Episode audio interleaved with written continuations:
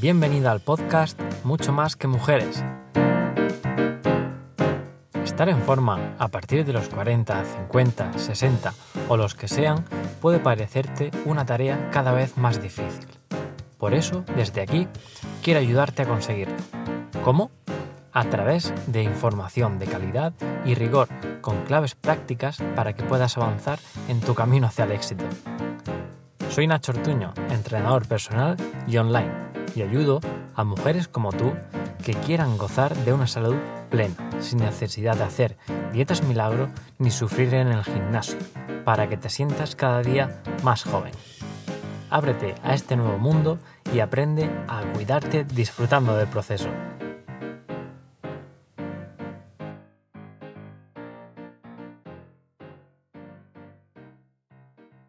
Buenas, hoy tenemos con nosotros a una invitada especial que se llama Mar Bueno y, ya le cedo la palabra enseguida para que empiece a contarnos. ¿Qué tal, Mar? Hola, Nacho, ¿qué tal? Bien, muchísimas gracias por invitarme.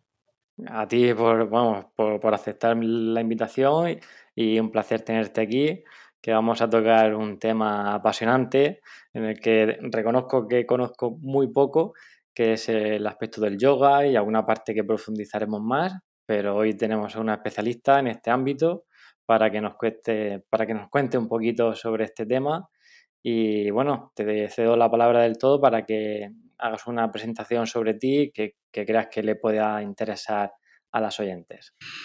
Bueno, la verdad es que hablar sobre uno mismo casi nunca es fácil. Eh, eh, pero bueno, la verdad es que yo llevo 20 años, más de 20 años practicando Kundalini Yoga y los últimos 15 más o menos trabajando con mujeres. Eh, me especialicé en Kundalini Yoga para la mujer y a raíz de pues mi propia experiencia con el climaterio y todos los cambios que hubo en mi cuerpo y en mi cabeza y en toda mi vida, eh, profundicé mucho más en este aspecto de la menopausia, en el climaterio, y llevo ya seis años eh, prácticamente el 80% de mi trabajo con el yoga está enfocado a, este, a esta fase de la vida, ¿no? Al ayudar con el yoga a equilibrar el sistema hormonal de las mujeres en perimenopausia, en menopausia y, y también a preparar a muchas mujeres para que cuando llegue este momento esté su sistema emocional, físico, esté pues eso preparado para recibir este momento de una manera más plena y vivirlo pues no como se estaba viviendo y como muchas mujeres lo viven, como una verdadera tragedia, sino como lo que es, como algo natural que además te ofrece muchísimas oportunidades de crecimiento y desarrollo. Genial, ya habéis visto la buena introducción y la oratoria que tiene, tan buena. Así que, bueno, preguntarte ahí qué, fue lo que te llevó a, investigar y a, ahondar más en este tema y qué potenciales le viste para, aplicarlo a esta fase que, como muy bien has dicho, eh, tenemos que cambiar el concepto y verle la potencialidad que tiene y, la capacidad para cambiar y adaptarnos a esta nueva situación. Pues mm, yo realmente el yoga llegó a mi vida hace, como digo, hace 20 años en un momento de crisis personal Em, y fue mi terapeuta la que me aconsejó hacer algún tipo de disciplina de conexión conmigo, de relajación. Yo hacía tiempo que había, eh, años antes, había practicado un poquito de hatha yoga y se me ocurrió, y por estas eh, coincidencias que tiene la vida, pues di a parar a una clase de kundalini y practicando Kundalini, pues eh, vi la gran transformación que se produjo en muy poco tiempo en mí. Entonces, cuando, bueno, pues he seguido practicando y me hice instructora, seguía eh, haciendo clases de yoga y justo cuando llegó mi, este momento, entre los, a los 50 años más o menos, hace como 6, 7 años, eh, que empecé a sentir y a notar ciertos cambios en mí, en, el, en mi cuerpo y también en mis emociones, ¿no? Y en ese momento yo pensé, bueno, yo eh, soy practicante de yoga, imparto yoga y sin embargo todo se estaba como eh, otra vez desorganizando en mí, ¿no?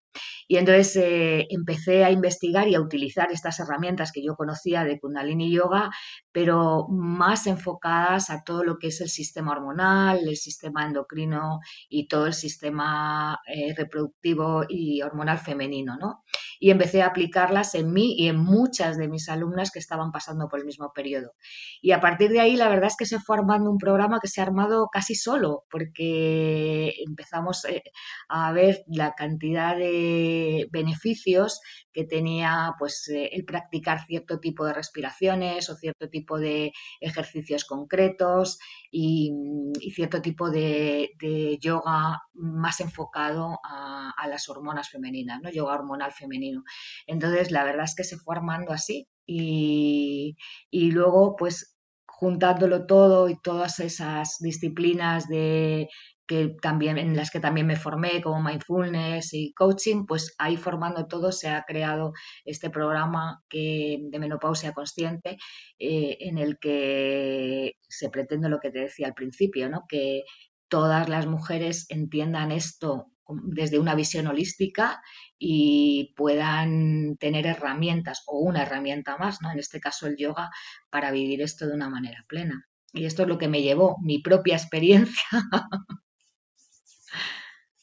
Así que eso fue. Qué bien, qué bien. Pues suele ocurrir ahí que, de experiencias personales al final acabamos en un, en un ámbito en concreto porque buscamos ahí una especie de realización personal y, creo que es una forma imprescindible de desarrollarse profesionalmente porque le ponemos más pasión y ahí encontramos una, fuente de inspiración. Sí, además, ¿Mm? Ay, perdona que te haya cortado. Sí, además es que eh, cuando alguien ha experimentado en, sí misma o en sí mismo eh, algo, eh, puedes entender qué es lo que está pasando por, la otra persona, ¿no? A veces es muy difícil cuando tú no experimentas una emoción o, y en el caso este del climaterio, las mujeres que experimentamos tantos cambios, pues la verdad es que para mí entender a otra mujer mm, me resulta más fácil porque yo he pasado por eso y, y he visto cómo todo esto me ha ayudado a mí a reconectarme y a reajustarme. Entonces, pues la verdad es que la experiencia es un punto importante, sí, creo, estoy de acuerdo contigo. Totalmente. Yo a veces he hecho en falta que, no sé si por suerte o por desgracia, pero no voy a poder experimentar la, fase del climaterio que experimentáis vosotras. Y por mucho que se lea, por mucho que se profundice y empatices con la, con otra persona, creo que sí, que, es muy complicado llegar a ese nivel de entendimiento. Pero bueno, yo ahí pongo mis esfuerzos en poder guiar con todo lo que sé y lo que voy integrando para, para mejorar la salud al final siempre entre todos, que para eso estamos aquí. Por supuesto que sí. Y has mencionado lo de Kundalini, que a mí me llamó la atención porque no lo había escuchado nunca y, quiero que profundice un poquito más o, o, comentes si es una rama del yoga y creo que, sí, que, ya se puede extraer que, va relacionado a esta parte más del equilibrio hormonal o no sé si me estoy equivocando. A ver, eh, Kundalini Yoga, eh, mira, mm, no es, eh, según los escritos yógicos y según el maestro que enseñó Kundalini Yoga, Kundalini Yoga es la madre de los yogas, es el yoga de la conciencia, porque a partir de ese yoga parece ser que nacieron todos los demás. En, en Kundalini Yoga se tocan, digamos, como todos los palos, ¿no? El maestro de Kundalini decía que si tú tomas un diamante y cada una de las facetas del diamante es, un tipo de yoga, como puede ser Hatha Yoga, que es el yoga más físico, o Raja Yoga, o Yoga Nidra, que es el yoga de la relajación, en fin, las 16 o más facetas que hay en el yoga, él decía, si cada una de esas facetas es un tipo de yoga, eh, Kundalini es el diamante completo. Entonces, como todo yoga, es un yoga que utiliza el cuerpo físico para, como vehículo para poder unir esas, y armonizar esas tres estructuras del ser humano que son físico, mental y espiritual, ¿no? Entonces, todo yoga pretende ese objetivo. Sin embargo, Kundalini Yoga hace mucho más énfasis en trabajar sobre la energía, la energía potencial del ser humano, esa energía que es kundalini, esa energía que está, que subyace en la base de la columna y el objetivo principal es a través de técnicas respiratorias enérgicas, de movimiento, es un yoga muy dinámico y muy enérgico que lo que, lo que te decía, pretende estimular y, eh, y, despertar toda esa energía kundalini eh, que todos los seres humanos tenemos en nuestra en la base de la columna. Kundalini significa rizo, y es como que está enrollada ¿eh? en la base de la columna y lo que pretende es desenrollarla y que ascienda a través de nuestra columna vertebral y de todos esos canales energéticos hacia nuestro séptimo chakra, ¿no? hacia la coronilla, de forma que podamos experimentar nuestro máximo potencial. O sea, que utilicemos toda la energía de todos los centros energéticos y experimentemos eh, y vivamos en nuestro ser, digamos, más elevado, ¿no? nuestra máxima potencia. Eso es Kundalini Yoga. Qué buena explicación. Sí, sí. Creo que ha quedado muy claro. Y, ya por ir ahondando un poquito más en la propia disciplina, puede ser que, también a veces se confunda, o bueno, como es verdad que hay, un montón de variantes, eh, quiero que, que, toquemos el punto ahí de la diferencia entre el propio yoga kundalini con lo que es la meditación o el mindfulness, que parece que hay un poco, yo por lo menos a veces me, me lío entre conceptos y si puedes arrojarnos un poquito de luz en esto, estaría muy bien. A ver, eh, eh, en yoga kundalini siempre hacemos meditación. O sea, la meditación es una parte del yoga, del yoga kundalini. Em, en otros tipos de yoga se hace mucho el se trata mucho al hacer las posturas, las asanas, también eh, podemos hacer esa meditación en movimiento. Si nosotros alcanzamos ese grado en la mente, ese grado meditativo mientras nosotros nos movemos, pues también se puede considerar meditación. Sin embargo, en Kundalini Yoga siempre hay una parte de, la clase de Kundalini Yoga o de la práctica de, cualquier práctica de Kundalini Yoga en la que vamos a meditar. Vamos a tener ese momento de meditación y de conexión, aparte de todos los ejercicios físicos que, como te digo, son enérgicos, no, no son ejercicios mm, estáticos, eh, la mayoría, la mayor parte de las veces son eh, con bastante movimiento para movilizar toda esa energía. Entonces, por esa parte, el yoga, pues eh, es eso, ¿no? La unión cuerpo-mente y, digamos, espíritu o energía, lo, como lo quieras llamar. Y en cuanto a mindfulness y meditación, la verdad es que sí, que esos dos términos se confunden muchas veces.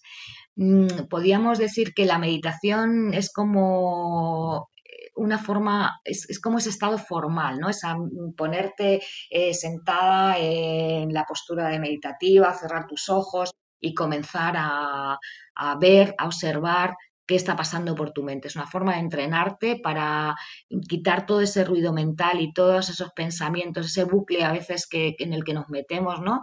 De forma que podamos ir limpiando todo eso y llegando a las capas profundas del subconsciente y a la vez conectando con esa parte nuestra intuitiva. Eh, eso nos produce un estado de relax un estado de conexión. Y mindfulness es, eh, digamos que es, es, una actitud, es un estado, es, es ese estado de atención plena, en el que no es solamente eh, estar en la esterilla y estar meditando en la respiración o en la inhalo, exhalo o en algún mantra, sino que es ese estado en el que tú eres consciente de cuando comes, o lo puedes llevar más allá de, la esterilla, ¿no? Más fuera. Pues mm, eh, ser consciente de cómo comes, de cómo caminas, de cómo estás fregando tus platos, ¿no? Entonces, eh, es un estado, digamos que mindfulness es el estado. Entonces, para mí, eh, la práctica de la meditación desarrolla el estado de mindfulness. No sé si me he explicado. O sea, mindfulness como siempre. al final es un estado, no es. Entonces tú llegas al estado de mindfulness a través de la meditación. Realmente mindfulness es un, eh, digamos que la diferencia básica es que de alguna manera, cuando nosotros hablamos de meditación, la ponemos como en un contexto más espiritual y, y mindfulness como en un contexto más mm, psicológico, ¿no? Es más de, el estado de, ver y de, apreciar cada momento y de vivir en el aquí y en el ahora. Totalmente. Yo es verdad que investigo mucho sobre, sobre varios temas y este aspecto de meditación y de mindfulness lo tenía un poco como olvidado. Yo me centraba mucho más en la fisiología, en el metabolismo y todo, en la parte más física. Pero, pero sí, he cometido el pecado en los, en los últimos años o en los primeros años de, de descuidar esta parte y veía ya mucha literatura científica que hablaba de mindfulness, mm, pues eso, aplicado a lo que has dicho, a la alimentación, de, de estar plenos haciendo lo que estemos haciendo, que al final creo que es una de las claves, ya que, ah, bueno, espero que estés de acuerdo conmigo, que mucha ansiedad y estrés que nos generamos es por estar preocupados desde lo que ha pasado antes o lo que va a pasar luego y al final no estamos en el presente, que, creo que es una de las esencias, ¿no? Es, eso, el, vivir el presente, decir, ahora lo que esté haciendo, mm, voy a disfrutarlo para, para que al final eso no, no, me genere ese estrés y pueda ser capaz de vivir en el, en el ahora. Totalmente de acuerdo, Nacho. Y además es que eh, en el presente es en el único momento donde tú puedes transformar tu vida.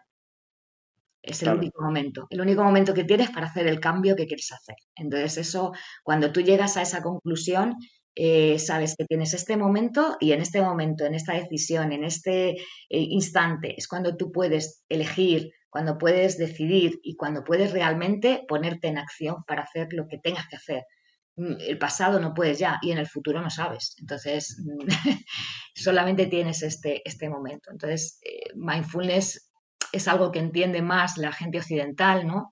Porque, como te digo, está como las connotaciones espirituales mm, no las tiene tanto como la meditación. Eh, pero al final, mindfulness es un, también es una meditación, es un estado meditativo, es la meditación budista, ¿no? De observación. Al final se trata de observarte, de observar tu mente, de, de ver esos pensamientos y de no engancharse con ellos, verlos pasar y simplemente no engancharse y, volver otra vez a ti. Y pasa un pensamiento, lo tienes, lo dejas pasar y volver otra vez a ti, hasta que entiendes ese, hasta que llegas a ese punto que hay entre, entre inhalación y exhalación o entre pensamientos, que es un estado que nosotros llamamos en yoga shunya, el estado cero, el estado vacío, que es donde tú realmente puedes conectar con tu ser, con lo que eres. Genial. ya habéis visto la potencialidad que tiene esto y sí que esa meditación inicial que, al principio cuesta, yo llevaré cosa de un mes empezándola como hábito de todos los días y pues sí, genera mucha resistencia porque al igual que cualquier cosa, igual que si no hemos entrenado nunca, pues la primera sesión de entrenamiento pues nos va a costar más y cada vez pues costará menos. Y, ya que te vamos teniendo esa preparación, esa meditación, pues sería interesante extrapolarla luego, llevarla eh, más al terreno del mindfulness y aplicarla a otros ámbitos de la vida para que podamos vivir al final más presencialidad, como has dicho, que, me ha gustado que has incidido en el momento en el que podemos actuar y podemos cambiar las cosas. Y no vivir en el, uy, me hubiera gustado, ojalá, no sé qué, y al final nos podemos pasar toda la vida pensando en el hubiera y en el ojalá y no hacer nada con nuestra vida. Eso es totalmente, es que así es, es eh, vivir. Además es que la meditación, yo es algo que animo a todas y recomiendo a todas mis alumnas a hacer. Y en cuanto a lo de la resistencia, claro, porque nosotros estamos educados en una sociedad que es eh, hiperactiva tenemos que producir. Entonces, el, simplemente el hecho de sentarte eh, cinco minutos a observarte hoy no estamos, y no hacer nada es como, uh, esto, esto no puedo estar sin hacer nada, ¿no? Y, eso, claro, mm, la mente no lo quiere, porque no necesita estar ahí y, tu cuerpo, todo tu ser. Al principio el ego te dice, no, no, no, no, ¿qué vas que estás haciendo ahí sentada sin hacer nada? Y cuando descubres los beneficios que tiene sentarse cada día al menos 15 minutos, eh, luego cómo transcurre el día, la cantidad de creatividad que despliegas, la cantidad de conexión que contigo que te hace ver las cosas de otra manera. Eh, luego no lo dejas, ¿eh, Nacho? pues sí, sí, espero engancharme, que de momento me está sentando bien y, y va para largo, porque eso es lo que estuve viendo, investigando. Yo es verdad que hace años era más reticente a todo este ámbito más espiritual, pero por eso mismo he decidido traerte hoy aquí porque ya he visto que es una parte imprescindible y, ya que estoy aprendiendo un poquito, pues traerla aquí para que, más gente se, aproveche de ella, porque es verdad que, que incluso produce cambios a nivel cerebral estructurales, que no es algo de, uy, me siento más tranquila o, veo que, que, obtengo una serie de beneficios, sino que es capaz de, tener ese potencial, pero claro, es a largo plazo, como la gran mayoría de cosas buenas que tenemos, hay que hacerlo constantemente y con un horizonte pues infinito, si me, si me lo permites, de, que sea un hábito que se, que se incluya en tu vida. Esto es un hábito que es para siempre. Yo medito cada día es un hábito para siempre. No, no, es un hábito de hoy lo hago un día y mañana no y ahora me apetece. Y no, es un hábito para siempre. Porque es, es algo que te va a conectar y que además, de verdad que cuando lo empiezas a hacer y ves cómo, cómo te sientes, vas a hacerlo, mm, vamos, va a ser, va a formar parte de ti, como lavarte los dientes o como ducharte. Nosotros en yoga siempre decimos, es igual que nos aseamos el cuerpo físico, nosotros cuando meditamos estamos aseando también nuestra mente y nuestro alma, ¿no? Y es que al final eh, somos seres espirituales con una experiencia humana y no al revés. Sí, sí, eh, me suena esa frase de haberla escuchado y muy, muy acertada, la verdad. Mm, y me gusta el ejemplo que has puesto de, cepillarse los dientes, porque también lo, ponían con el ejercicio, ¿no? yo me voy a acostar por la noche y digo, ay, no, no me he lavado los dientes. Y aunque me dé pereza, pues voy al baño y me los lavo, ¿no? Porque ya está integrado en, nuestros hábitos y así debería ser con tantas otras cosas, pues como el ejercicio, como la, meditación y como la buena alimentación y, todos esos hábitos buenos y saludables. Pues ya ligando con esta parte del mindfulness, de mm, que, podría ser mucha más o elevar nuestro grado de conciencia, me gusta que utilizaban mucho el término de menopausia consciente y me gustaría saber qué, o cuál es tu concepto y cómo lo desarrollas. Pues justo utilicé la palabra consciente porque como todo lo que hemos estado hablando hasta ahora, ¿no? Cuando tú tienes conciencia de qué te está pasando y tienes conciencia del momento en el que estás viviendo, o sea, de este momento, eh, puedes hacer los cambios eh, necesarios para eh, ir hacia un mayor bienestar. Entonces, para mí, em, yo lo que noté cuando empecé a trabajar con mujeres es que había mucho miedo por desconocimiento, ¿no? Sobre todo, ¿qué me está pasando? Ahora de pronto se me olvidan las cosas, ahora tengo sofocos, ahora mm, me duele la cabeza, no sé, todo, y cambios emocionales, la irritabilidad. Las mujeres de pronto se desconocían, ¿no? Decían, es que no me conozco, es que no soy yo.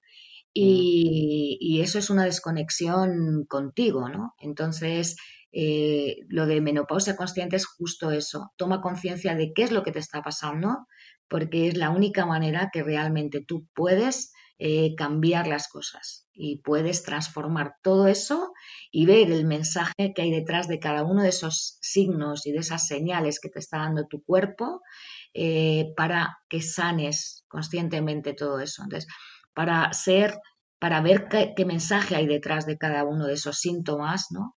necesitamos estar conscientes, primero, de que tenemos esos síntomas y segundo, qué es lo que, lo que puede estar provocando, lo que está pasando en nuestra vida, cuáles son nuestras emociones, em, cómo nos sentimos y también, que estamos, lo que hablábamos de la meditación, qué pensamos, cuál es el pensamiento que me está provocando todo este esta sensación o este, esta emoción, ¿no? Y eso solamente lo puedes hacer cuando tomas conciencia y, puedes hacer el cambio necesario si realmente pues te, te das cuenta de todo lo que está sucediendo en tu vida, ¿no? Y por eso lo del tema de menopausia consciente, ¿no? La menopausia está ahí y ahora tenemos que ser conscientes de que está, abrazarla y ver qué nos está diciendo. Claro, porque siempre se genera el rechazo ese, o por lo menos actualmente, mi sensación y generalmente suele ocurrir que, que bueno, se olvida, se sabe que está ahí como flotando por el aire y, y claro, pues como que se quiere rechazar o bueno, ya cuando me llegue, pues, pues ya, ya veré qué hago, pero mm, creo que es mejor, no sé tú qué opinarás, mm, como una preparación o ser consciente de que es una etapa más de la vida, integrarla en nuestro esquema mental para que no altere tanto, como tú has dicho, esas emociones, porque también otra parte que está viendo estos últimos años, la importancia y el peso que tiene sobre nuestra salud, cómo afronte yo y todos esos pensamientos que tú has dicho, si son negativos, las emociones que nos va, a producir van a ser peores y la repercusión en nuestra salud se, va a ver más, más, más afectada. Por supuesto, estoy, en eso estoy totalmente de acuerdo contigo. Y eh, es que además, Nacho, eh, la menopausia para las mujeres es un tema que ha sido tabú hasta hace muy poco tiempo. Afortunadamente, cada vez hay más mujeres que ya están empezando a hablar del tema sin complejos.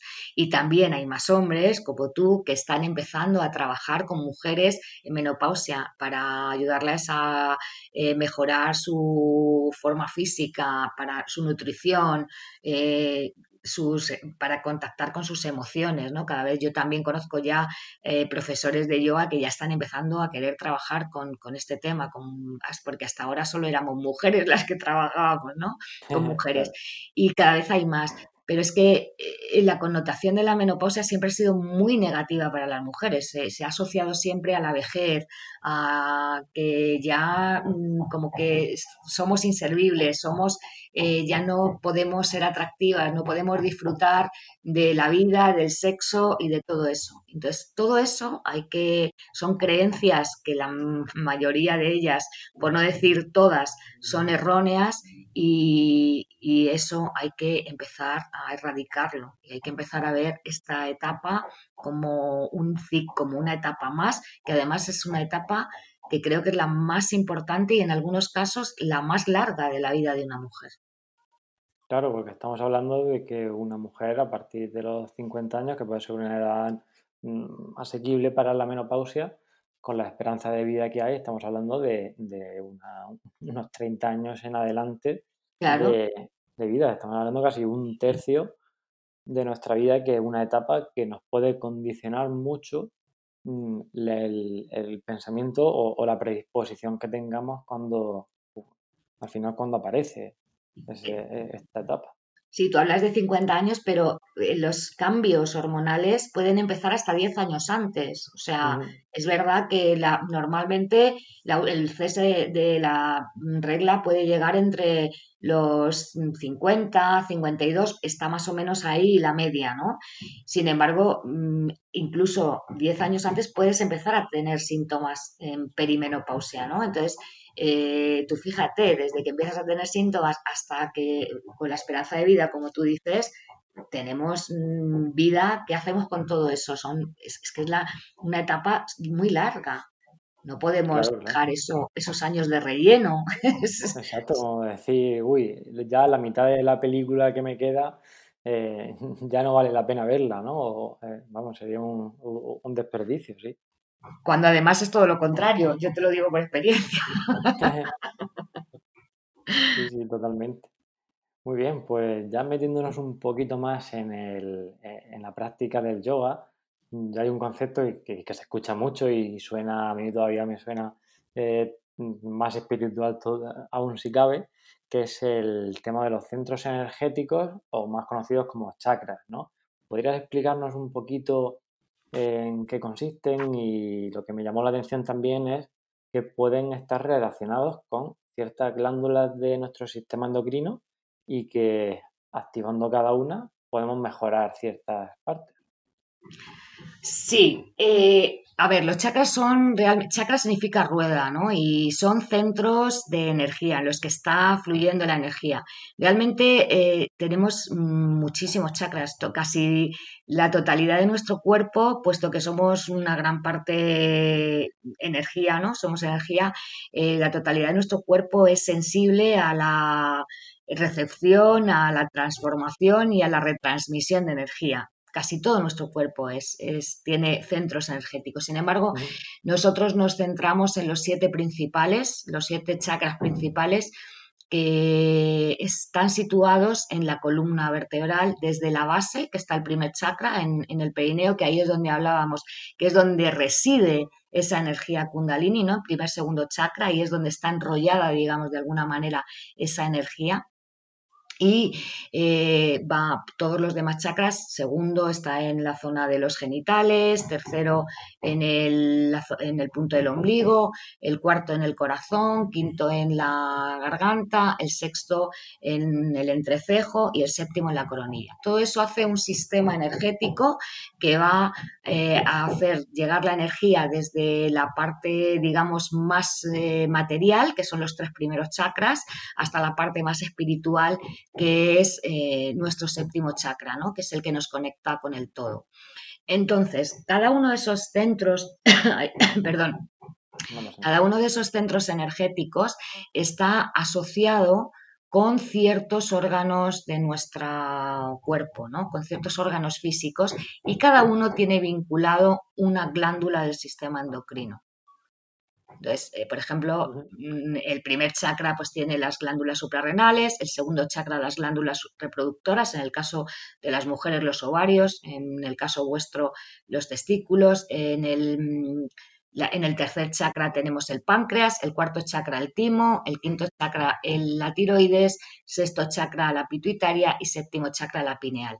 Todo eso conforma todas las glándulas del sistema endocrino. Entonces, cuando hay un bloqueo de, la energía de ese chakra, todo lo que son las estructuras físicas, incluidas las eh, glándulas, por supuesto, se ven afectadas en su funcionamiento. Y eso es lo que puede hacer que se desajuste mucho más eh, en la función de toda de esa glándula. Y ya sabes que cuando todo el sistema endocrino está interconectado, cuando la función de una glándula se desajusta, se desajusta todo el sistema endocrino.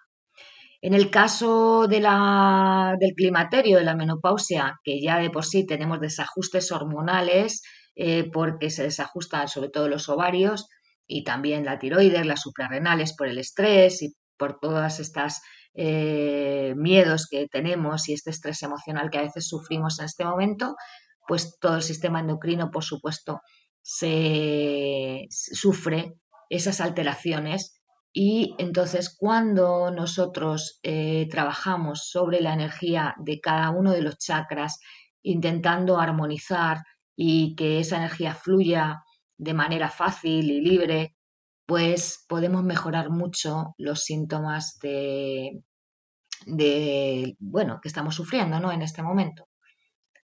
Y, eso es más o menos lo que trabaja Kundalini Yoga y eso es lo que yo trabajo en el programa Menopausia Consciente. Eh, hacer un viaje a través de todos esos centros energéticos, de los chakras, y para equilibrar esa energía de forma que fluya eh, libremente entre cada uno de ellos y que todos trabajen en armonía. Así podemos incidir también en el sistema glandular. Qué bien, la verdad que a mí este tema, vamos, lo he descubierto hace relativamente muy poco y me fascina porque ya he comentado antes que yo he sido muy fisiológico y, que lo veía como muy separada, ¿no? Esa parte espiritual como de la fisiológica y ya habéis visto, aunque mm, habrá mucha gente que le suene a chino todos los nombres de las glándulas suprarrenales y todo, pero bueno, al final para que vean que hay una conexión entre esa parte más del metabolismo puramente dicho y esa parte emocional y que al final sí, somos, somos un todo y yo cada vez voy más abogando a ese conocimiento general de la, de la persona, uniendo todos esos puntos porque, como también has dicho, entre todas esas glándulas, entre todas ellas hay comunicación y cuando se altera una, eh, también tiene ese efecto sobre la otra. Y, eso, al final somos un sistema complejo que muy pocas veces se mueve una ficha sin que el resto tenga una repercusión, que muchas veces es lo que intentamos, también buscar eh, un solo objetivo o, un solo como argumento a lo que me está pasando, cuando siempre es una suma de todo y hay que ir focalizando pues desde lo que más importancia tiene y luego ir tocando las siguientes piezas. No sé tú cómo, cómo ves esto, supongo que estarás de acuerdo. sí, estoy totalmente de acuerdo. Es que somos un todo. Cuando hablamos eh, al principio comentamos lo de las tres estructuras, ¿no? El, ser humano tiene tres estructuras, que es la física, por supuesto, esta es nuestro vehículo y lo tenemos que cuidar porque es como a través del cual experimentamos nuestra mental y nuestra parte energética, espiritual, no sé, lo, lo, que, como lo quieras llamar, ¿no? Pero sí que es verdad que hay una parte ahí que, no, que no funciona y ninguna de las que no funciona sola, ninguna de las partes funcionan solas. Para que nosotros podamos alcanzar la totalidad y la sanación, necesitamos eh, que, que, todas esas partes, esas tres partes, estén eh, eh, juntas, estén unidas y trabajen en armonía. Totalmente, sí, sí. Y, bueno, ya tocando también otro aspecto que se trabaja mucho en, yoga y en la meditación y todo es el de la respiración. Y, yo no he profundizado mucho, alguna conozco, pero sí que me gustaría que nos explicaras un poquito la importancia que tiene y si hay algún tipo que se utilice más y qué diferencias puede haber. Pues a ver, la respiración es todo un... Hablar de respiración es, como...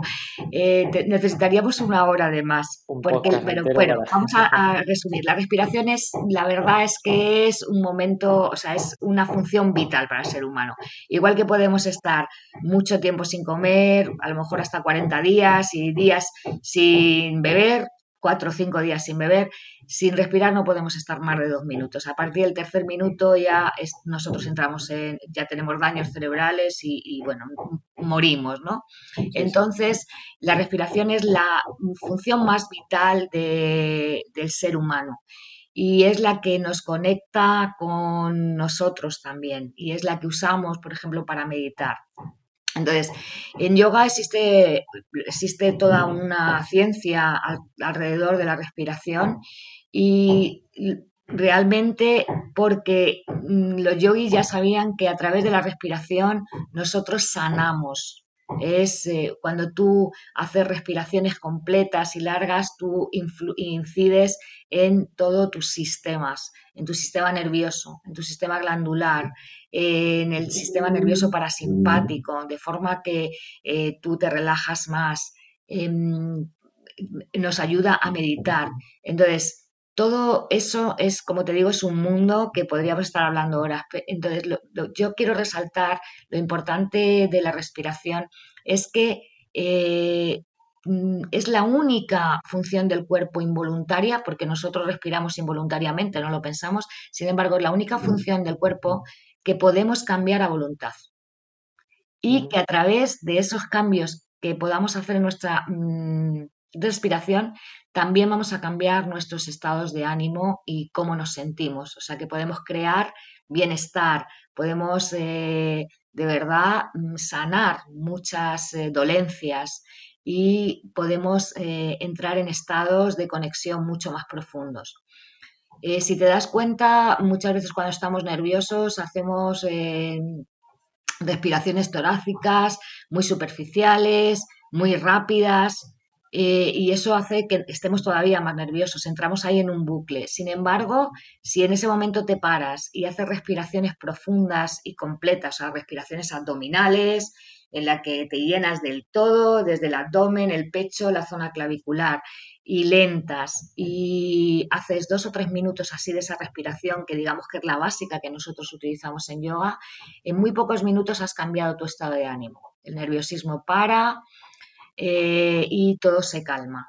Entonces, mm, la importancia de la respiración es eh, justo esa, que es, es un instrumento que tenemos mm, de serie y que podemos utilizar para relajarnos, y para sanarnos y para equilibrar todo el sistema energético del que hablábamos antes y equilibrar también sistemas nerviosos, el sistema nervioso y sistema glandular.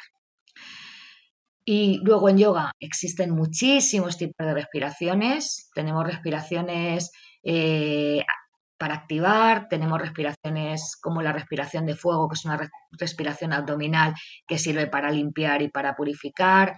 Tenemos respiraciones eh, refrescantes que nos sirven para bajar la temperatura corporal y que son muy eficaces, por ejemplo, en mujeres para los sofocos. Tenemos respiraciones para, mm, por la fosa nasal izquierda para relajarnos, dormir mejor, para el equilibrio emocional. En fin, hay tantos tipos de respiraciones que si quieres otro día hacemos algo sobre eso.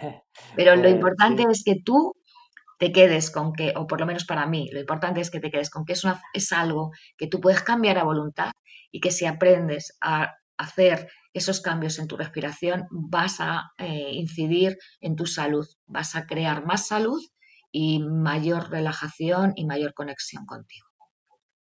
Ya lo creo, sí, sí, es verdad que, hace poco también que he descubierto esta rama de, de la importancia de la respiración y por contar una anécdota, antes el reloj este electrónico tenía una función que era respira, porque va monitorizando la, frecuencia cardíaca y a lo mejor pues, notaba un pico donde había subido y me recomendaba un minuto de respiración para hacer y, seguramente era por eso, para volver otra vez a un estado de calma y, de, de, mayor paz.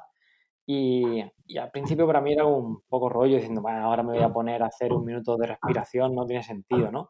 y quité la función y, luego, pues conforme iba investigando así, me, fue viniendo información de ese tipo y, luego, claro, vi la importancia y, lo que tú has dicho, que es un punto súper interesante, el que aunque yo esté nervioso, mm, o sea, lo de fuera me puede poner más nervioso, pero yo desde dentro también puedo cambiar, eh, digamos, cómo me afecta lo de fuera y me parece un, un punto súper importante.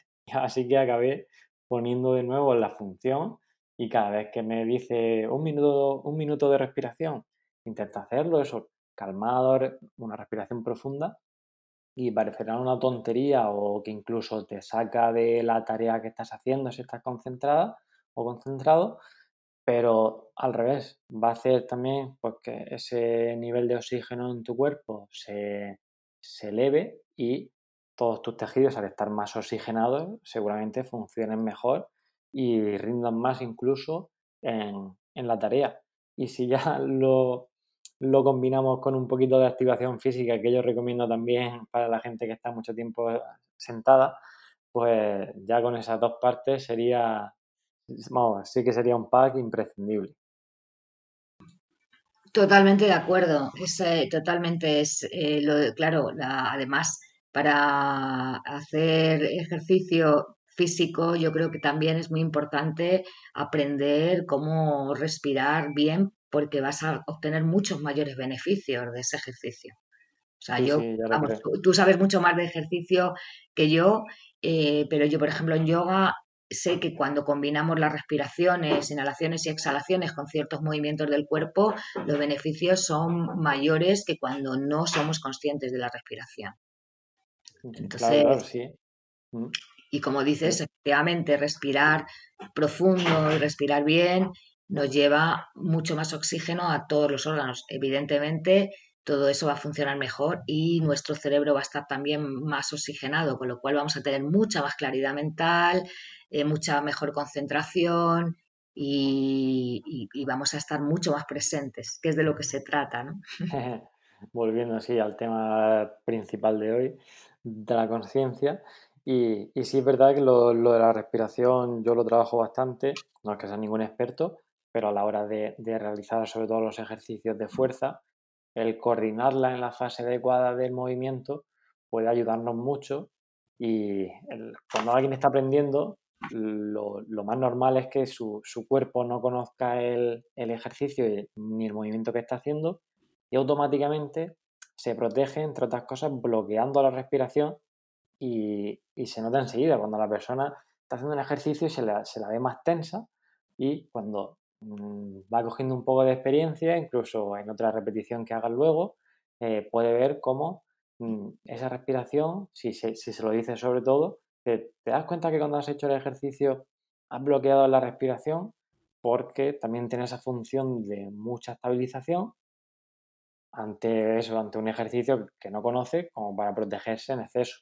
Y una vez que esa respiración se libera más, se, se desbloquea y se hace en la fase adecuada, la gente mm, como que alucina diciendo, uy, madre mía, pero si cuesta mucho menos cuando coordinas bien la respiración en, cada fase del, movimiento. Y es que es eso, claro. Sí, sí, qué interesante, ¿verdad?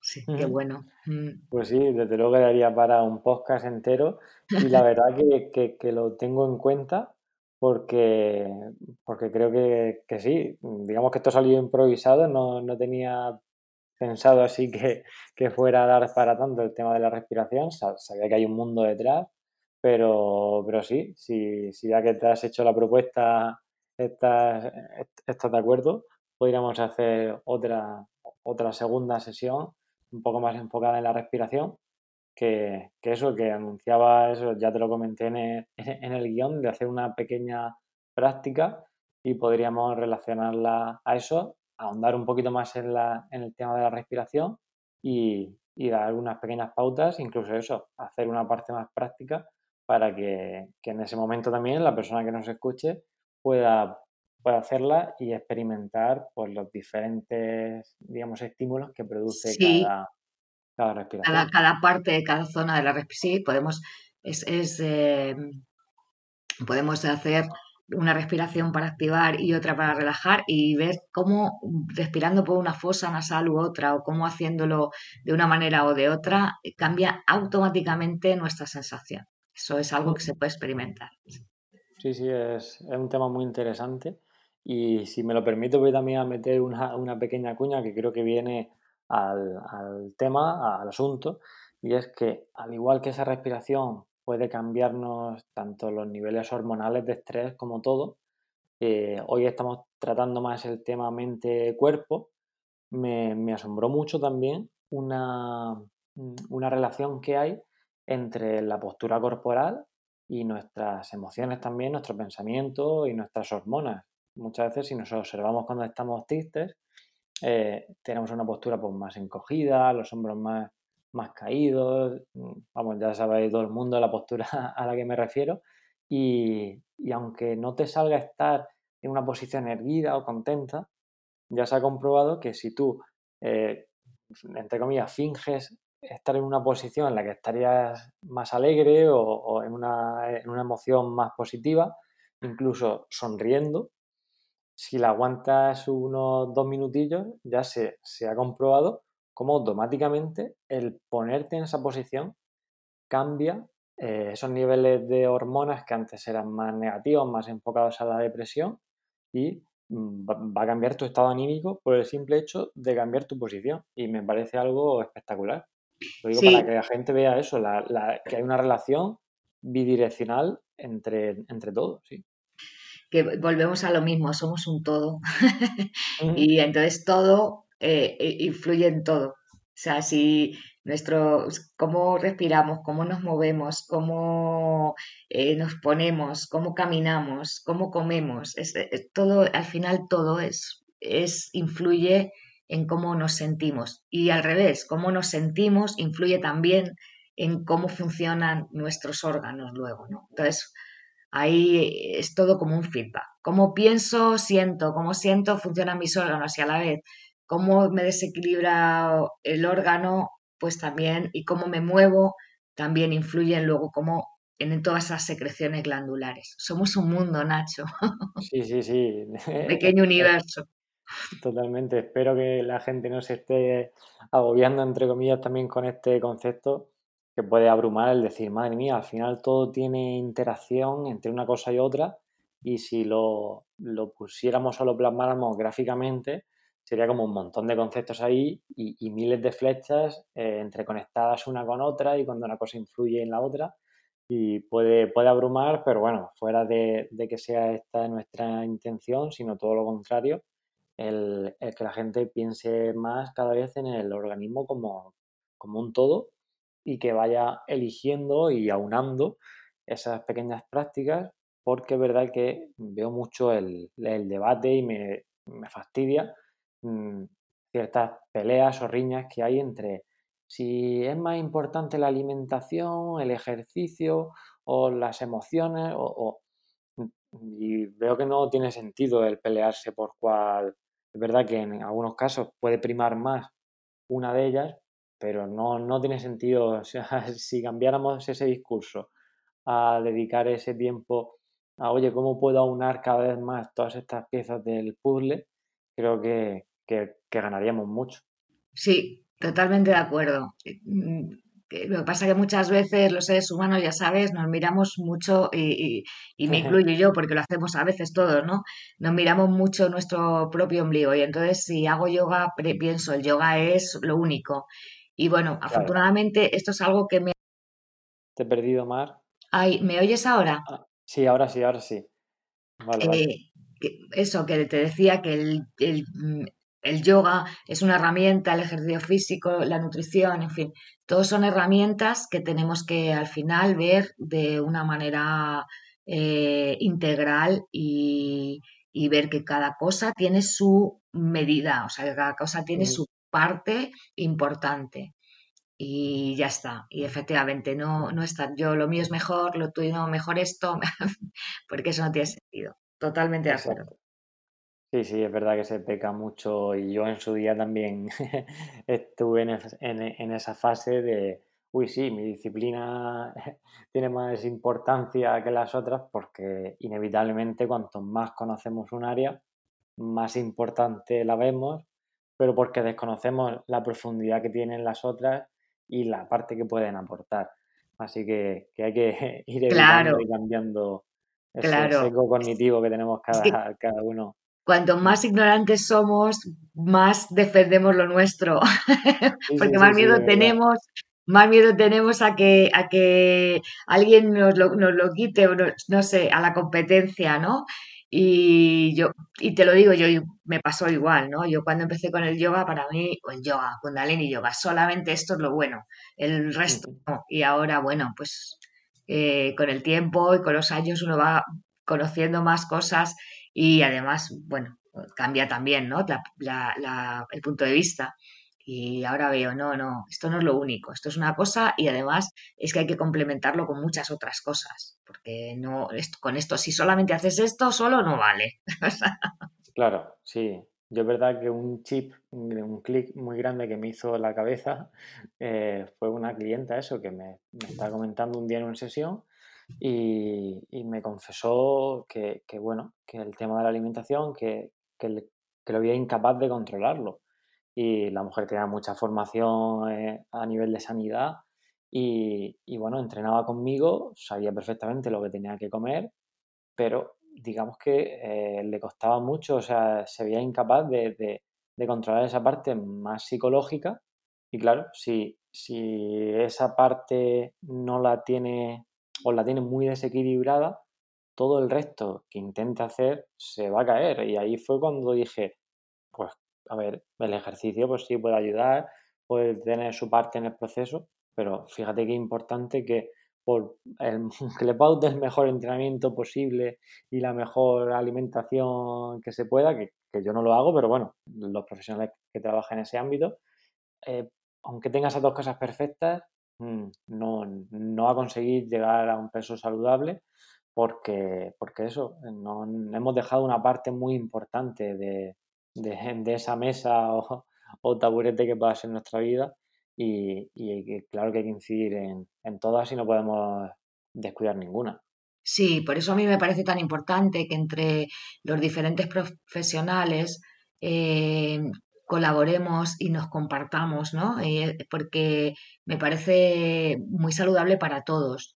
Aprendemos todos y es muy bueno para la persona que tenemos enfrente, ¿no? Y para la persona que estamos tratando, porque le vamos a dar todo eh, una batería de herramientas que va a poder utilizar para una sanación integral, que al final es de lo que se trata, y el estado de bienestar integral. No solamente estar delgado o tener buenos músculos o ser muy meditativo solo y conectar, pero luego estar hecho una pena porque no te puedes ni mover. Eh, no tiene ningún sentido. Sí, sí, hay que conseguir ese equilibrio tan difícil que, que cuesta encontrar entre todas las áreas, pero sí, totalmente de acuerdo con lo que dices de, de, ir tocando cada una de las partes sin, sin olvidar la otra. Y, y, bueno, Mar, por ir así cerrando un poquito la entrevista, que llevamos ya casi una hora hablando de cosas muy interesantes, o por lo menos esperamos que, que a las oyentes les interese, que, vamos, seguro que sí. Eh, quería preguntar ahí, eh, o bueno, comentarte más que, que, eso, ya lo hemos comentado, pero Mm, una frase en concreto que te vi que era no es un final sino el principio, relacionado con la menopausia, supongo. Comenta un poquito este, este paso y, ya te, voy a preguntar luego unas preguntitas más rápidas así de, de cierre, ¿vale? Vale, perfecto. Pues eh, sí, supongo que, no sé, lo habrás visto en muchos sitios, eh, lo de no es un final sino un principio, y es que eso mm. realmente es lo que yo opino y lo que yo he experimentado. Es verdad que la menopausia tiene esa connotación de final y es verdad que abandonamos una etapa de fertilidad y que muchas mujeres eh, tenemos que hacer ese duelo, ¿no? De abandonar esa etapa de pronto de fertilidad en la que nos hemos sentido voy a decir entre comillas, como más mujeres, y entramos en una etapa en la que ya no somos fértiles. Eh, sin embargo, para mí esa etapa es una etapa en la que mm, hemos dejado de dar a luz a nuestros hijos, pero tenemos la gran bendición de que en esos momentos todas nuestras hormonas nos apoyan para ir hacia adentro y para darnos salud a nosotras mismas.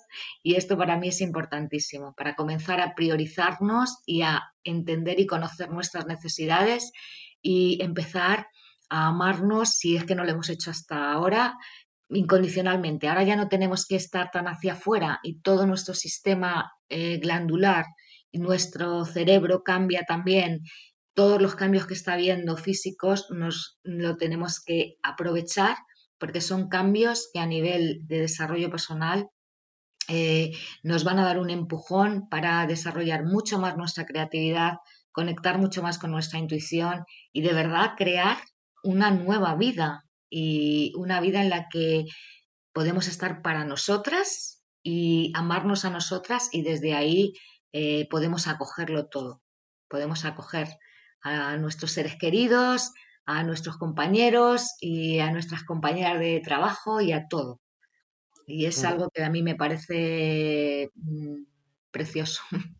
Pues sí, sí, muy bonito lo que has dicho y estoy totalmente de acuerdo una vez más, que, bueno, estamos todo el rato con él totalmente de acuerdo, pero, pero es verdad, cuando hay esa conexión y dos personas están, están alineadas, digamos, pues, pues sí que se produce e-, estos acuerdos. Y bueno, ligando ya con esto que hemos comentado, eh, sabemos que el principio de esta etapa puede ser complicado y una mujer que esté experimentando los primeros síntomas o bueno, signos o señales, que, que, más acertado decirlo así, mm, podría escuchar esto y decir, bueno, que produzca mucho rechazo porque se ve en una situación bastante al límite. Y me gustaría saber qué consejos le darías a esta mujer que está empezando el climaterio y, se ve mm, como incapaz o que le, o que le sobrepasa esta, esta premenopausia o porque ya está empezando a, a sentir esos, esos signos. Eh, les diría varias cosas. La primera de todas es que se documenten, que se informen, porque una, la gran mayoría de los malestares que veo en muchas mujeres es por falta de información. No, no, no hay suficiente información de qué es eh, la perimenopausia, de qué está pasando en el climaterio, de entonces cualquier cosa que te pasa en el cuerpo de pronto será la menopausia, no será, me está pasando esto, porque son cosas nuevas, son sensaciones nuevas y es verdad que está cambiando todo, cambia nuestro cuerpo, cambia nuestro cerebro, cambia todo. Entonces, eh, primero de todo, documentarse e informarse. Después, hablar de ello, hablar de verdad sin tabús, sin, sin, complejos, como decía antes, hablar con otras mujeres que ya lo han experimentado, asistir a charlas, asistir a cursos, em, a terapias, lo que les haga eh, ver esta etapa eh, y entenderla desde la profundidad que realmente es, ¿no? Y e, esto les va a hacer y solicitar ayuda, ayuda a su grupo. El problema es que la mujer lo vive en silencio en la mayoría de las, de las veces. Entonces, solicitar ayuda a su familia, a sus seres queridos, decir, oye, me está pasando esto, pero para eso necesitamos saber qué nos está pasando, ¿no? Y, mm, por supuesto, seguir una dieta adecuada, no vamos a poder muchas veces seguir la dieta que hemos seguido hasta ahora porque nuestro cuerpo ahora requiere y tiene otras necesidades. Hacer ejercicio básico, básico. En eso tú eres especialista. y es que es, es que es importantísimo, no es eh, importantísimo hacer ejercicio. Eh, una de las cosas más eh, dañinas para en siempre, ¿no? En toda la vida es la vida sedentaria, pero en estos momentos de la vida es fundamental hacerlo. Y mm, la mayoría de los problemas que tienen las mujeres, por ejemplo, de incontinencia, de sequedad vaginal es muchas veces por ese eh, debilitamiento muscular, ¿no? De todos los músculos del suelo pélvico, de la faja abdominal, todo eso hay que entrenarlo. Y la, gran noticia es que eh, eh, los músculos se pueden entrenar a cualquier edad, ¿no, Nacho? Totalmente. hay estudios hasta con personas de 95 años que han experimentado mejoras muy grandes, así que claro, nunca es una excusa. Entonces, eso es, entonces muchas mujeres dicen, no, es que yo ahora a mi edad empieza, o sea, mm. con un entrenador como tú, les puede, o sea, claro, en casa solo, en internet, a veces si no has hecho nada, pues necesitas una guía, ¿no? entrenadores. Pero importantísimo hacer ejercicio. Y luego mm, hacer cualquier tipo de técnica. A mí, yo hago el yoga y recomiendo el yoga, pero puede ser mindfulness o puede ser chikun o puede ser lo que quieras cualquier tipo de técnica que te permita esa conexión con esa parte tuya espiritual, esa parte tuya energética, que te ayude a entender cuáles son tus prioridades, que te ayude a amarte más a ti misma y que te ayude también a, darte ese, empujón extra de exponer esas necesidades y, obtenerlas, ¿no? De alguna manera, decir, oye, aquí estoy, necesito esto y ponerte en marcha. Mm, Esas son las cosas que yo creo que son básicas en este momento. Sí, que no son pocas, ya habéis visto que, eso ya hablamos antes de ir integrando todo y, eso, hay que, hay que sobre todo hablar, lo que has comentado, que viendo la literatura científica, verdad que, se acaba de manifiesto que muchos problemas y alteraciones del aparato reproductivo y genital eh, Mm, se producían también por no comentar con el médico o con la ginecóloga de, oye, me está pasando esto, porque igual sienten vergüenza o algo. Cuando cuanto más pronto se ataje a lo mejor alguna complicación, más se va a poder gozar pues, de una buena salud sexual y al final todo está conectado. Esa salud sexual también va a influir en tu salud general. Y, mm, también veía eso, que las mujeres sedentarias tenían 2,6 veces más de probabilidad de tener problemas a nivel sexual, ¿no? De este tipo que estamos hablando. Cuando dice, ¿qué relación tendrá una cosa con la otra, ¿no? Pero ya lo creo que sí la tiene y daría también para otro podcast que, que sí que trataré este tema. Y, sí, esto da para otro podcast Aquí salen temas por todos sitios, sí, sí. Y me ha encantado también lo de la recomendación de que se formaran, porque también es una de las labores que me encanta, el divulgar, por eso mismo estamos hoy aquí, para aportar cada vez, cada vez más información y, integrar mm, pues que esta etapa sea, eh, se, entre en ella con el mayor conocimiento posible y, salga adelante mucho mejor. Por eso mismo preguntarte algunas, algunos libros o, algunas recomendaciones que nos podrías hacer que nos pudieras hacer para, este asunto. A ver, hay, la verdad es que ya, afortunadamente, ya cada vez hay más literatura sobre esto.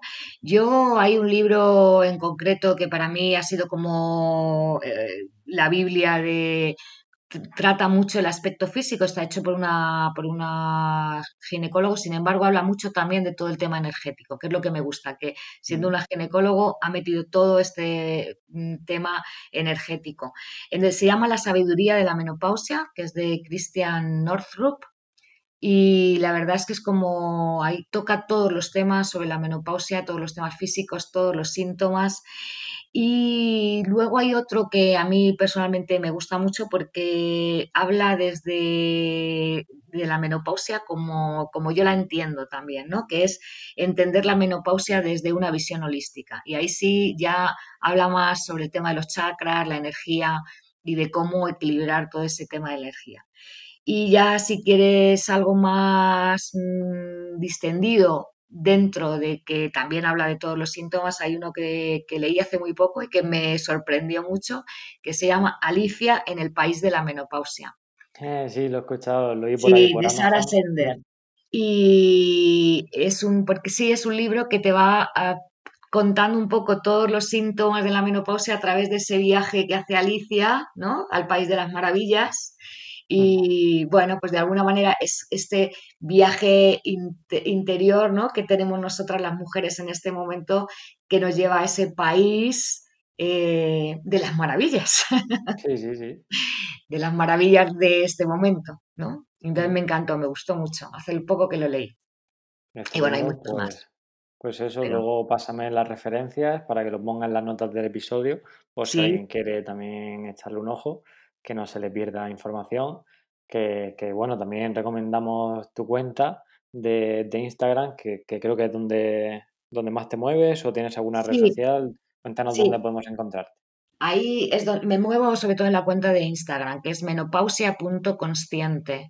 Mm. Y también, bueno, tengo una, una página en Facebook que se llama Yoga en Casa y ahora mismo la web está en, se llamará menopausiaconsciente.es, pero todavía no está, supongo que para septiembre la tendremos en marcha ya.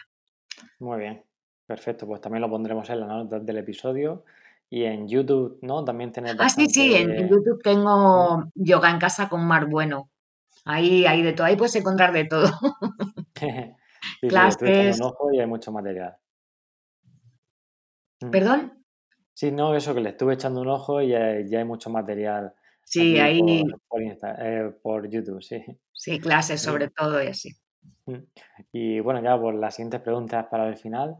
¿Tienes algún referente o alguna referente así que te inspire? Pues la verdad es que muchas mujeres me inspiran. muchas mujeres de a pie, ¿sabes? Muchas eh, mujeres de, La primera, mi madre, me inspira un montón ella ha sido muy sabia con su menopausia, la ha, aceptado, la ha abrazado, no ha querido, no, y además nunca ha pensado que al revés, que ha sido, que, esto era horrible. Eso también a mí me ha enseñado, ¿no? Que este momento puede ser muy bueno. Yo creo que para ella fue un momento bueno también, el abandonar también una serie de cosas y empezar con algo nuevo. Y luego, pues mi profesora que con la que me he formado para, de yoga para las mujeres, ella me enseña cada día em, también. Y así como referente de verdad, la mujer esta que os he dicho de la sabiduría de la menopausia, la sigo, la sigo en sus redes, la sigo en su blog, compro sus libros porque es una mujer muy sabia, sabe mucho sobre esto, Christian Northrup, y, la verdad es que me inspira cada día. y hay muchas tener ahí, pues eso, esos, esos, pilares o esos referentes que nos ayudan mm, también a seguir en este camino de ayuda y, al final darnos un poco de energía extra, que, también viene bien siempre. Sí, sí, y bueno, y luego muchísimas mujeres que, con las que comparto cada día talleres y clases y sesiones, y porque, porque de todo, aprendo de todas ellas, ¿no? y me parece que bueno, no, se puede nombrar, ¿no? Porque hay muchas, pero realmente mm, cada mujer que contacta conmigo muchas veces mm, digo, ah, qué maravilla, qué, qué, agradecimiento, ¿no? Porque aprendes de, todas y de, y de todo cuanto haces, ¿no? De esta entrevista también aprendo mucho. También, lo mismo digo. Y, y ya retomando un poquito el tema ese que, has comentado antes de abrazar a la menopausia, como, como comentabas con tu madre, el, concepto de plenipausia, que lo he visto por bastantes cuentas, ¿qué, significa para ti o cómo podríamos expresarlo? Pues es justo eso que queremos cambiar, yo creo, ya las mujeres, ¿no? Que empezamos a trabajar, ¿no? Es, ese como quitar todas esas connotaciones negativas, pero al final la menopausia es un, concepto, eh, de alguna manera, si el cese de nuestra mes, ¿no? Mm, pero es un concepto que tiene tantas connotaciones negativas para las mujeres que cuando hemos descubierto que, no es así, y que realmente este momento puede ser el principio de los mejores años de tu vida, que esto lo digo siempre, y que puede ser algo maravilloso y, que podemos vivir en una verdadera plenitud, pues ese concepto de plenipausia creo que es mucho más acertado y mucho más feminista, mucho más para nosotras, ¿no? Eh, el antiguo concepto, que bueno, ese es el concepto como es, es así como se llama, pero quizá es, eh, es una forma de querer eh, reivindicar eso, este momento como algo realmente importante en la vida de la mujer, como una etapa de verdad de plenitud y dejar atrás ya todos esos antiguas creencias y mitos que, no son ciertos. Sí, esas creencias limitantes que se, que se producen siempre en todos los ámbitos y me parece muy acertado este concepto porque las propias palabras, si es verdad que nos producen una, una asociación, un pensamiento y puede ayudar mucho el cambiar este concepto para, para, para, enfocarlo de una manera totalmente distinta como pueda ser esta. Mm. Eso es. Genial. Y igual redunda ya, pero bueno, para terminar con la última pregunta, eh, cuando escuchas la palabra menopausia, automáticamente con qué pensamiento lo relacionas o qué es lo primero que te viene a la cabeza. Pues mira, a mí ahora mismo, ya en este momento, cuando, cuando escucho la palabra menopausia, me llega justo lo que te estaba diciendo pues sobre todo mi trabajo, la pasión que tengo por estar eh, haciendo lo que estoy haciendo, por estar mm, poniendo todo lo que sea al servicio de, de las mujeres que están pasando por el climaterio. Y la verdad es que en estos momentos para mí tiene buenas connotaciones, ¿no? Mm, pero es por eso, porque ya después de todo este trabajo creo que he, conseguido asociar plenipausia y menopausia ya para mí eh, ya no, no tiene ninguna, no, es tan diferenciada, ¿no? Es lo, es lo mismo. Entonces, para mí ahora mismo eso tiene buenas connotaciones, buenas vibraciones y lo que, lo que me hace es continuar y seguir en este trabajo que me, que me encanta, ¿no? Y trabajar con mujeres estupendas. Pues sí, ya lo creo. Me ha gustado lo que has dicho de que es verdad que mucha gente de a pie nos inspira y a mí me ocurre igual con las alumnas que tengo y todo. Eh, ya he contado la anécdota antes y como esa es un montón porque es verdad que podemos encontrar esa inspiración y, al final ese concepto de menopausia también incluso cuanto más veces se diga y, más natural se hable de ello, eh, creo que, va a restar esa connotación negativa que incluso a mí mismo me costaba al principio decir o mencionar más la palabra menopausia porque aún puede haber mucha gente que se sienta como un poco agredida cuando, la incluyen en esta, eh, o, sea, o la relacionan con esta palabra. Así que por eso mismo estas preguntas me ayudan a que, la gente las escuche y que se cambie este concepto más general de la palabra.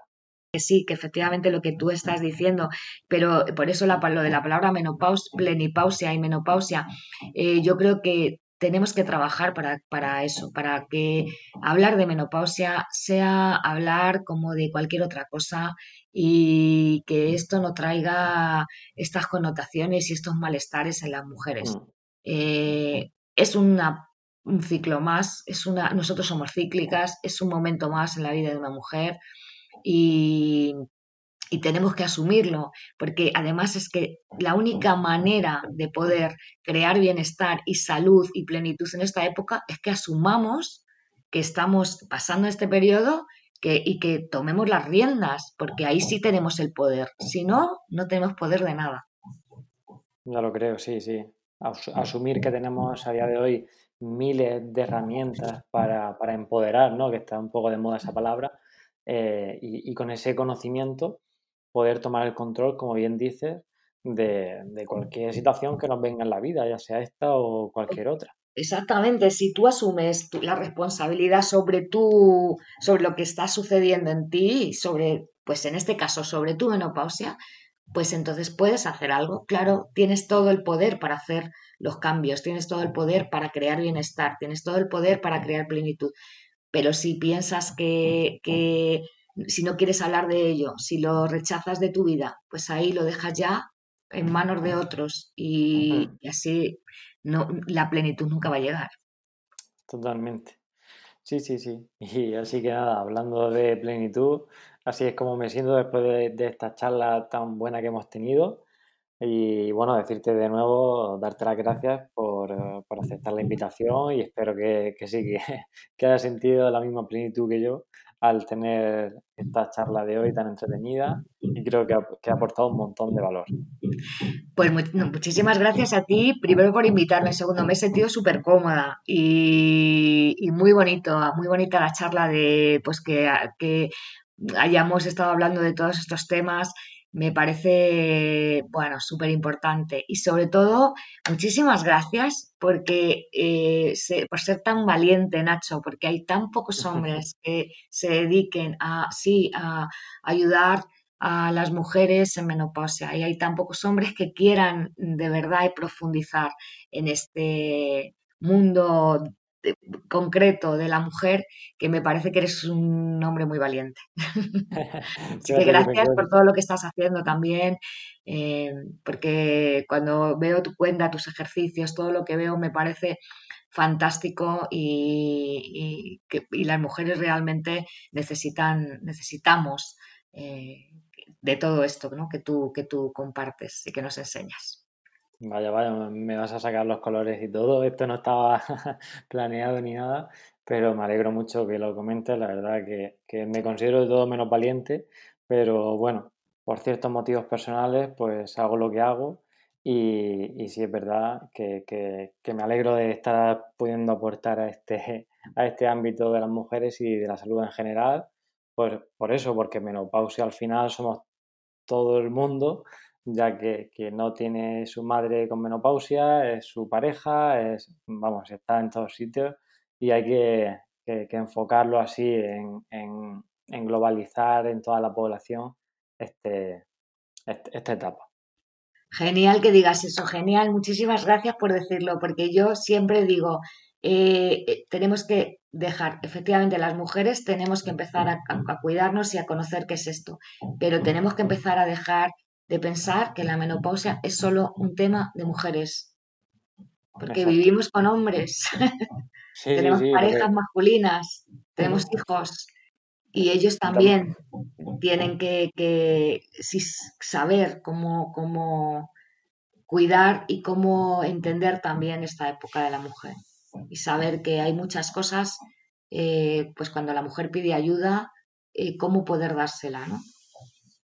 Pues sí, sí totalmente ahí porque es verdad que, es cosa de todos, de todo tipo y de todo tipo de personas y hay que democratizar esta, esta etapa.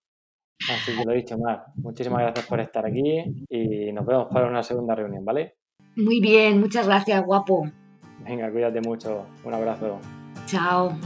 Chao, hasta luego.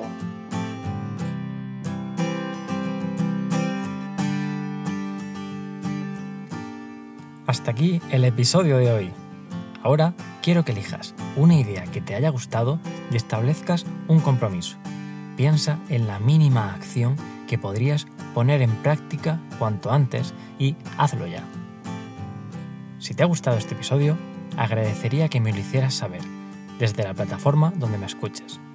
Así ayudarás a que este podcast tenga más visibilidad y más personas como tú pueden aprovecharse de estos contenidos si aún quieres más, te he dejado en la descripción del episodio mis redes sociales y mi correo electrónico, por si tienes alguna duda que preguntarme o estás interesada en formar parte de mi programa y así conseguir lo que quizás lleves años intentando.